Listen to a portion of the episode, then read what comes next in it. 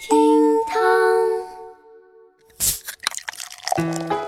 厅堂微博报给生活加点料。今天是六月十一号，星期二，我是小雨。哎呀，最近我这个微信上啊，有很多朋友就是从来都没联系过，然后在昨天突然就甩给我一个链接，直接让我帮他投票。嘿，我就奇了怪了啊，咱从来都没联系，你突然有求于我，说的这么理直气壮啊啊！当然，这人与人之间呢，本来就不该如此冷漠，所以呢，我还是点开了链接，为他的竞争对手投上了一票。你看，我可真是个小机智呢。你想说什么呢？好了，来看今日份厅堂微博报喽。微博二百一十一万人关注，博士携女友逃票四十次被刑拘。六号，宁波的一对情侣乘高铁逃票，被民警堵个正着。车票信息显示，他俩的行程啊是杭州东到绍兴北，但是他俩下车的地点却是在宁波。从绍兴到宁波这一段路程呢，他们也没有在车上补票。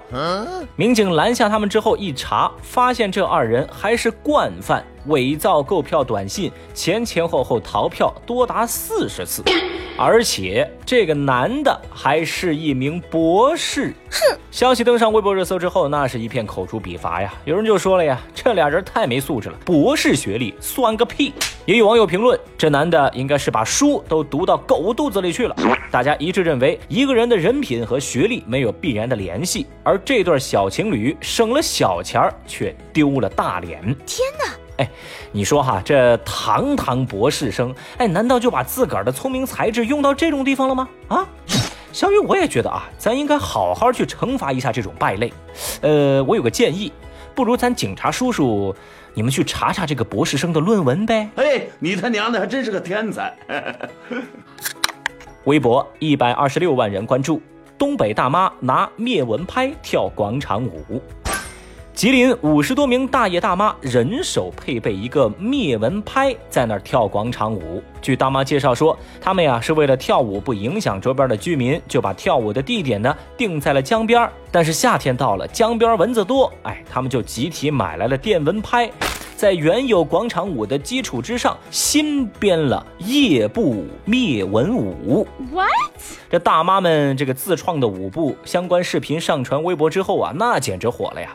有网友就说，大妈的智慧果然是无穷的。还有人调侃啊，就说以前是学生家长怕广场舞，现在啊连蚊子都怕广场舞了。哦，小雨我呢来给各位画个重点，这是为了不影响居民，所以大妈们才把跳舞的地点画在了江边儿可以说啊，这是真正的健身驱蚊两不误，素质创意两开花呀！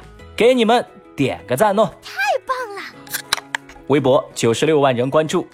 班主任包网吧，带全班通宵开黑。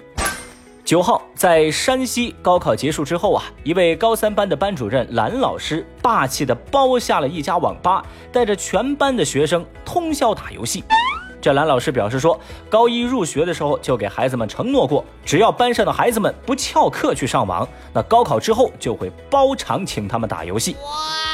老师说呀，这个是为了兑现承诺。之后呢，还想带着孩子们骑行去上海旅行。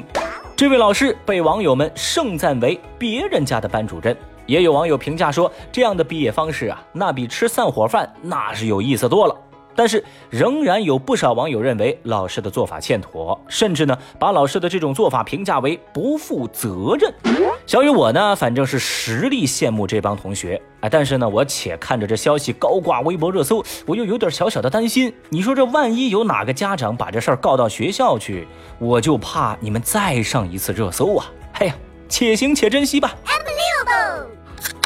微博二百六十六万人关注。二零一八届大学毕业生平均月入四千六百二十四块。